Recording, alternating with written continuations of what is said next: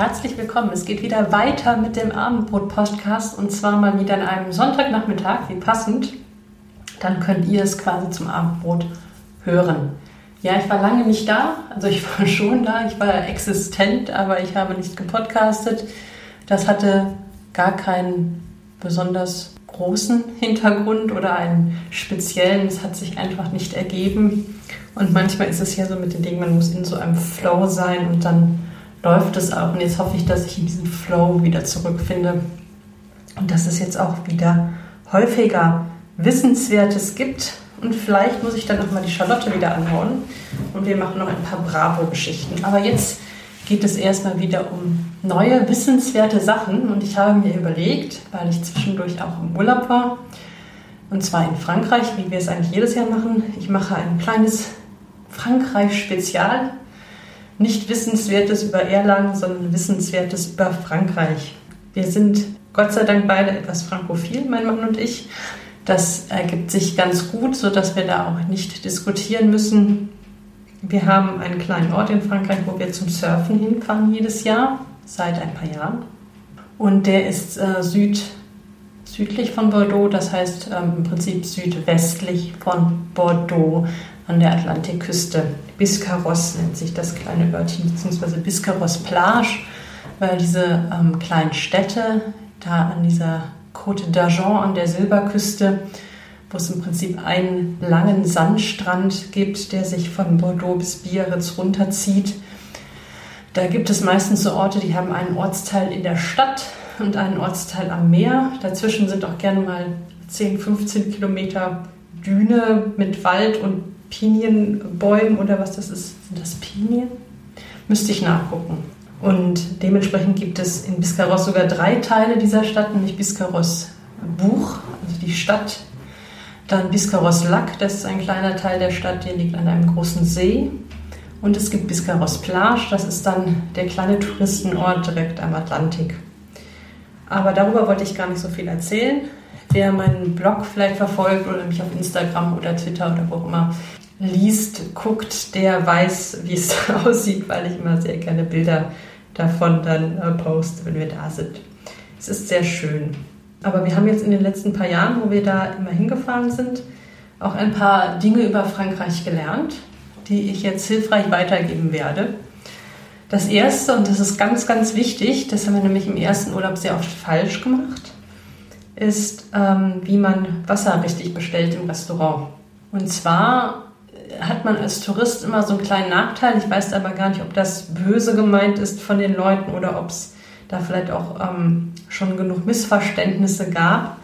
Jedenfalls, wenn man in Frankreich Wasser bestellt, kann es sein, dass man, wie in Deutschland auch üblich, so Mineralwasser oder anderes Wasser in Flaschen bekommt, was man nachher auch bezahlen muss. Das ist aber den meisten Restaurants von Frankreich gar nicht nötig. Wenn man weiß, was man bestellen muss, dann kriegt man auch einfach Leitungswasser in einer Flasche und muss dafür nachher nichts bezahlen. Ähm, das ist natürlich auch Geschmackssache, deswegen weiß ich nicht, ob das vielleicht auch ähm, Erfahrungswerte der Gastronomiebetriebe sind, dass Touristen, gerade Deutsche, vielleicht darauf bestehen, öfter eine Wasserflasche zu bekommen. Uns ist das immer egal, uns reicht auch Leitungswasser. Wir müssen da kein Mineralzeugs drin haben und so weiter. Ähm, und es gibt zwei Wege, wie man da dran kommt, wenn man nicht sowieso automatisch so eine Karaffe auf den Tisch bestellt, gestellt bekommt. Das eine ist, man bestellt explizit Leitungswasser. Das heißt dann Eau de Robinet. Damit kommt man meistens weiter. Oder was ich diesen oder letzten Urlaub gelernt habe, ist, man kann auch einfach eine Karaffe Wasser bestellen, also eine Une Carafe d'eau. Und dann kriegt man eigentlich auch einfach Leitungswasser in der Karaffe. Und äh, das nur als hilfreicher Tipp für andere Frankreich-Touristen, äh, wenn ihr nichts bezahlen wollt, weil es euch scheißegal ist und ihr einfach nur ein bisschen Wasser haben wollt, dann bestellt eine dieser beiden Sachen und meistens, wenn das Restaurant nicht wirklich durchgängig sagt, nee, wir machen nur Wasser aus der Flasche, dann kriegt man das auch so. So, das war die erste Geschichte. Gehen wir von Wasser zu Wein über. ähm, da habe ich nämlich gelernt, äh, dass es in Frankreich einen Marathon gibt, den Médoc-Marathon der sich dadurch auszeichnet, dass ähm, an den Verköstigungsständen für die Läufer auch tatsächlich nicht nur Wasser und Bananen und Müsli-Riegel oder was man noch immer so sonst kriegt, gibt. Isotonische Drinks, keine Ahnung, ich bin noch nicht Marathon gelaufen. Ich denke, man kriegt da sonst eher was Gesundes und etwas Stärkendes. Beim Medoc-Marathon gibt es da auch Wein. Und das macht diesen Marathon so ein bisschen aus. Den gibt es seit 1985. Es ist tatsächlich ein ganz normaler Marathon. Also es ist schon so ein bisschen auch Spaßveranstaltung. Die Leute verkleiden sich wohl dann auch häufiger. Aber es ist schon ein ernst gemeinter Marathon, der auch zeitlich begrenzt ist auf sechseinhalb Stunden, ähm, der nur diesen Zusatz, dieses Zusatzfeature hat, dass man auch Wein trinken kann und äh, dass die Leute vielleicht ein bisschen mehr Spaß haben. Ähm, 2009 hatte der 7569 Läufer. Aktuelle Zahlen habe ich jetzt nicht nachgeguckt. Ich war auf dem Wikipedia-Artikel. Wir haben davon gelernt, weil wir ein ähm, Pärchen getroffen haben in einem Restaurant, denen wir ein bisschen mit der Speisekarte geholfen haben, weil auch Speisekarten sind in Frankreich nicht immer zweisprachig. Und die haben erzählt, dass sie ähm, unter anderem deswegen da in der Ecke sind, weil sie diesen Marathon mitlaufen. Was ich dann aber auch noch gefunden habe, jetzt gehen wir aus Frankreich ein bisschen raus, ist, dass es sowas auch in Deutschland gibt. Es gibt nämlich Umblätter, Umblätter, Notizen gemacht. Äh, den Marathon der Deutschen Weinstraße seit 1998 findet alle zwei Jahre statt. Der ähm, fängt in Bockenheim an, wenn ich das richtig verstanden habe. Und ja, ist dann halt auch ein ganz normaler Marathon, der halt dann durch über die Weinberge geht. Also man hat auch einiges an Höhenmetern wohl zu überwinden. Und ähm, wo dann eben so zusätzlich auch Wein gereicht wird an den Versorgungsstationen. Und unter anderem auch in Kallstadt, das sind jetzt auch Namen von Städten, die mir nichts sagen, da müsste ich jetzt auch nachgucken, wo die sind, gibt es nicht nur einen, äh, einen Riesling, glaube ich, sondern äh, den äh, Pfälzer Saumagen dazu, was natürlich auch eine etwas untypischere Speise ist, die man äh, bei einem Marathon zu sich nimmt. Und es gibt den Trollinger Marathon, der ähm, findet bei Heilbronn statt oder in Heilbronn. Und den gibt es seit 2001. Gleiches Prinzip, ein ganz normaler Marathon, wo man eben daneben auch Wein kriegt. So viel dazu. Wie kommt man nach Frankreich? Wir fahren dann mit dem Auto hin. Und wenn man nach Frankreich mit dem Auto fährt, dann kommt man automatisch an Mautstationen vorbei. Da ich auch in meiner Kindheit sind wir im Prinzip auch jeden Sommer nach Frankreich gefahren, war das für mich auch immer also es hat so einen nostalgischen Charakter immer so ein bisschen, weil ich weiß noch, wie aufregend das als Kind war, an diese riesigen Peage-Stationen zu fahren. Wie das dann teilweise, wenn man nachts unterwegs war, so geleuchtet hat und man dann so auf einer riesigen Fläche drauf zufuhr. Das muss man dann machen, wer zahlt. Das wissen wir mittlerweile. Für die Strecke Essen-Bordeaux, je nachdem, wo man lang fährt, 60 bis 80 Euro mit einem normalen Auto. Dafür sind die französischen Autobahnen aber auch wirklich deutlich besser als das meiste andere, was man so findet. Und was wir uns aber immer gefragt haben, wir machen das eigentlich wirklich immer so, wir zahlen bar und äh, haben dann eben vorher so ein bisschen Bargeld äh, dabei. Wir wissen ja jetzt mittlerweile, wie viel es ungefähr kostet. Wenn man Glück hat, landet man noch an einer Mautbezahlstation, wo jemand sitzt, dann ist es immer am einfachsten. Dann gibt man denen das Geld und die geben einem das Rückgeld und alles ist gut. Ähm, die werden aber leider immer seltener. Das scheinen auch Jobs zu sein, die durch Automatisierung und Technik abgebaut werden. Und es gibt immer mehr solche automatischen Zahlstationen, wo man das Geld halt äh, einwirft, beziehungsweise die, die Scheine, also diese, naja, man kennt das ja, also wie man da halt überall anders auch an einem Parkhaus oder so weiter bezahlen kann und sich das Geld, das Wechselgeld dann in Münzen irgendwie rausfischen kann und noch so ein Kasten geht natürlich auch. Ist ein bisschen lästiger, finden wir. Aber so ist es halt. Wir fragten uns dann aber auch, es gibt da ja immer so Zeichen oben.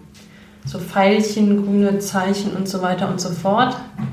Was das bedeutet. Und es gibt auch so ein orangenes, glaube ich, Tee, genau. Ähm, wo die Leute einfach so durchfahren. Und deswegen haben wir uns mal angeguckt, dann als wir im Urlaub waren, was das überhaupt alles bedeutet, weil wir sicherheitshalber halt immer in die ganz normalen Schlangen fahren und eigentlich keinen Peil haben, ob wir das auch einfacher haben könnten. Man will halt nicht dann vorne an so einer Schranke stehen und merken, man kann hier gar nicht weiter. Das will man ja so ein bisschen vermeiden und dann geht man halt auf Nummer sicher. Was ich gelernt habe, ist, es ist eigentlich immer üblich, dass man auch mit Kreditkarte zahlen kann. Dann muss man einen Schalter nehmen, wo CB steht, also die Buchstaben CB. Der grüne Pfeil soll angeblich noch sagen, dass da ein Schalterbeamter ist. Das kann ich so nicht ganz bestätigen. Ich meine, grün wäre einfach immer so das Normale. Hier kann jeder zahlen gewesen, aber halt teilweise mit automatischen äh, solchen Ticketschaltern. Ähm, dann gibt es wohl Schilder mit Geld und Münzen oder Schilder mit nur Münzen, äh, die dann zeigen, hier kann man nur Bar zahlen, beziehungsweise nur mit Münzen. Die habe ich aber so jetzt nicht in Erinnerung, aber ich habe jetzt auch nicht auf alles geachtet. Und es gibt halt ähm, dieses orangene T für Telepeage und das ist tatsächlich so ein, naja, so ein automatischer Abo-Service, irgendwas, wo man so ein Gerät ins Auto montiert bekommt das dann einfach bewirkt, dass dann automatisch abgerechnet wird anscheinend und man einfach weiterfahren kann. Das lohnt sich natürlich als Tourist nicht wirklich. Ich weiß auch nicht, ob man irgendwie vielleicht auch Abonnements abschließen kann, sodass man auch, wenn man Pendler ist, weniger zahlen muss. Das habe ich jetzt nicht rausgefunden. Und ich, äh, oder ob das dann einfach diese Gebührenerfassung dann, dass man genauso viel zahlt wie alle anderen, nur dass es halt abgebucht wird und man nicht lange warten muss an der Schlange. So verhält sich das mit der Telepeage, beziehungsweise mit den Mautstellen an sich. Und was wir dann noch erlebt haben, das ist die letzte kleine Geschichte und es ist auch eher eine Bemerkung von mir, die ich so witzig fand, dass ich es gerne teile, auch wenn mein Mann zwischendurch mal gesagt hat, na, da liegt dir aber sehr viel dran. Aber ich fand es bemerkenswert. Und äh, Leute, die sich dafür interessieren, können ja mal gucken, ob sie das ähnlich sehen oder ob sie der Meinung sind, äh, dass ich hier Unsinn erzähle. Wir waren in Bordeaux. Wie gesagt, Biscarrosse ist ungefähr eine Stunde von Bordeaux entfernt. Wir haben uns vorher nie richtig nach Bordeaux getraut in den ganzen Jahren vorher, weil mein Mann so ein bisschen Paris und, was ist die andere Stadt? Ich glaube Lyon, Paris und Lyon ähm, geschädigt ist und ähm, wir deswegen ein wenig zögerlich waren, in eine französische Großstadt zu fahren. Haben uns diesmal aber doch getraut, erstmalig. Ähm, das nur als Hinweis, Bordeaux ist zum Reinfahren sehr, sehr, sehr angenehm. Also wer sich fragt, soll man das machen? Ja, auf jeden Fall. Ähm, man fährt eigentlich nur von der Autobahn runter, fährt fünf Minuten geradeaus und kann dann in ein Parkhaus fahren. Das Parkhaus ist nicht wirklich günstig, aber für eine Stadt, wenn man mal einen halben Tag da rumlaufen will, ist das eine Investition, die man tätigen kann. Und man ist dann auch wirklich mitten in der Stadt. Ähm, man muss nicht großartig durch irgendwelche kleinen Straßen, Kurven und so weiter. Es ist kein richtiger Stau. Auf der Autobahn ist nicht mehr Stau, aber es ist alles total angenehm und wir sind deswegen auch dann in diesem Urlaub direkt zweimal nach Bordeaux gefahren, weil es so angenehm war. Und weil Bordeaux eine sehr, sehr schöne Stadt ist, durch die man ganz angenehm laufen kann, weil eigentlich relativ wenig Verkehr in der Stadt selber ist. Es sind alles kleine Sträßchen, es ist wunderhübsch, es gibt viele Lädchen. Der Straßenverkehr wird innerstädtisch doch eher durch Straßenbahnen, kleine Busse und extrem viele Fahrradfahrer meines Erachtens dominiert. Also Fahrradfahrer fand ich als Fußgänger gefährlicher in Bordeaux als ähm, Autofahrer, aber das habe ich vielleicht nur so wahrgenommen. Ähm, es macht einen einigermaßen verkehrsberuhigten Eindruck. Bordeaux ist auch gar nicht so groß. Ähm, es hat so, das ist aber bei französischen Städten immer ein bisschen schwierig. Also Bordeaux selber hat wohl nur so um die 250.000 Einwohner. Es ist aber so, dass um Bordeaux direkt andere Städte drum hängen, die, wo es glaube ich auch gar keinen großen Unterschied gibt, so ein bisschen wie im Ruhrgebiet. Also die hängen dann wirklich direkt aneinander. Es ist nicht irgendwie Freifläche dazwischen. Und das gesamte Stadtgebiet hat dann wohl noch so um die eine Million Einwohner. Wir waren jetzt eigentlich auch nur zentral in Bordeaux, das heißt, ich weiß nicht, wie sich das dann auch auf die ähm, auf das Gefühl dieser Stadt auswirkt, dass es eigentlich Bordeaux selber gar nicht so groß ist und ob es was anderes ist, wenn man jetzt nach Pessac oder ja, die anderen Städte nachher habe ich schon vergessen. Also Pessac zum Beispiel ist der Flughafen, deswegen kann ich mir das merken. Ähm, ob das dann auch wirklich eine eigene Stadt ist oder ob das wirklich dann so ein bisschen eher ist, wie wenn man jetzt in Köln einen größeren Stadtteil hat. Das kann ich nicht beurteilen. Also Bordeaux selber hat gar nicht so viele Einwohner. Das Konglomerat an Städten, wo, was sich dann so um Bordeaux rumspannt, hat dann inklusive Bordeaux um die eine Million, aber auch da weichen die Zahlen ab. Das roundabout eine Million Einwohner. Und was ich witzig fand, wenn man sich Bordeaux anguckt im Vergleich zu Köln, dann sehen sich diese Städte sehr, sehr ähnlich und zwar einfach vom Aufbau. Und zwar muss man sich das so vorstellen, dass durch ähm, Bordeaux ein Fluss fließt, die, das mache ich hoffentlich keinen Fehler, es müsste die Garonne sein. Es gibt nämlich noch die Dordogne, die da, glaube ich, ein bisschen weiter weg fließt. Die fließen später zusammen. Es sind zwei große Flüsse, die da sind. Und ich meine, es ist die Garonne, ist in Bordeaux. Und die fließt halt so dadurch. Ist relativ breit, relativ brackig sieht die aus. Ähm, aber das muss ja nichts heißen. Es kann ja auch an dem, vielleicht ist der Boden lehmig, das habe ich jetzt nicht geguckt. Also sieht jetzt auch nicht dreckig aus, sondern eher brackig. Der, also die Stadt wird geteilt, rechts garonisch und links garonisch. und der rechtsgaronische Teil ist deutlich kleiner. Der Fluss macht auch so eine kleine Biegung. Dann gibt es so ein paar Brücken, die da drüber gehen. Es sind nicht ganz so viele wie in Köln, aber es sind auch vier, fünf, sechs Brücken. Und ähm, der Hauptteil ist dann direkt an der Garonne. Auf der linken Seite ist dann im Prinzip der Stadtkern, der sich auch so ein bisschen ja, mit, mit so einem Ring eigentlich abschließt. Und äh, ich werde da mal ein Beispiel, ich glaube, ich habe irgendwo auch ein Bild davon gemacht. Also wenn man sich das so anguckt, ist es wirklich erstaunlich, wie einfach so von dem groben halb geografischen, halb städteplanerischen Bau sich Köln und Bordeaux ähneln. Und ich habe das dann nochmal mir angeguckt. Und das war, glaube ich, auch der Punkt, wo mein Mann so meinte, bist aber schon ein bisschen obsessiv mit anderen Städten und äh, nur um sicher zu gehen, dass es nicht so, eine, so, so ein paar klassische Stadtformen gibt, wo man sagt, okay, das hat man halt meistens, ist ja irgendwo ein Fluss durch eine Stadt oder und auf beiden Seiten ist irgendwie Stadt. Und, und so Ringstraßen hat man ja auch öfter. Aber auch wenn man es mit anderen Städten vergleicht, sieht man schon, dass die schon deutlich anders aussehen. Also insofern ist diese Ähnlichkeit meines Erachtens schon etwas verblüffend und auch nicht selbstverständlich, weil man sagt, naja gut, so sehen Städte halt aus. Also da werde ich vielleicht nochmal das Bild raussuchen, was ich da gemacht habe, wenn ich es finde, oder halt einfach nochmal so neu erstellen und dann könnt ihr ja sehen, was ich da meine und ob ihr dazu stimmt oder ob ich mir wieder Sachen einbilde, weil ich gerne äh, Dinge mit Köln vergleiche und mich dann freue, wenn ich Gemeinsamkeiten entdecke.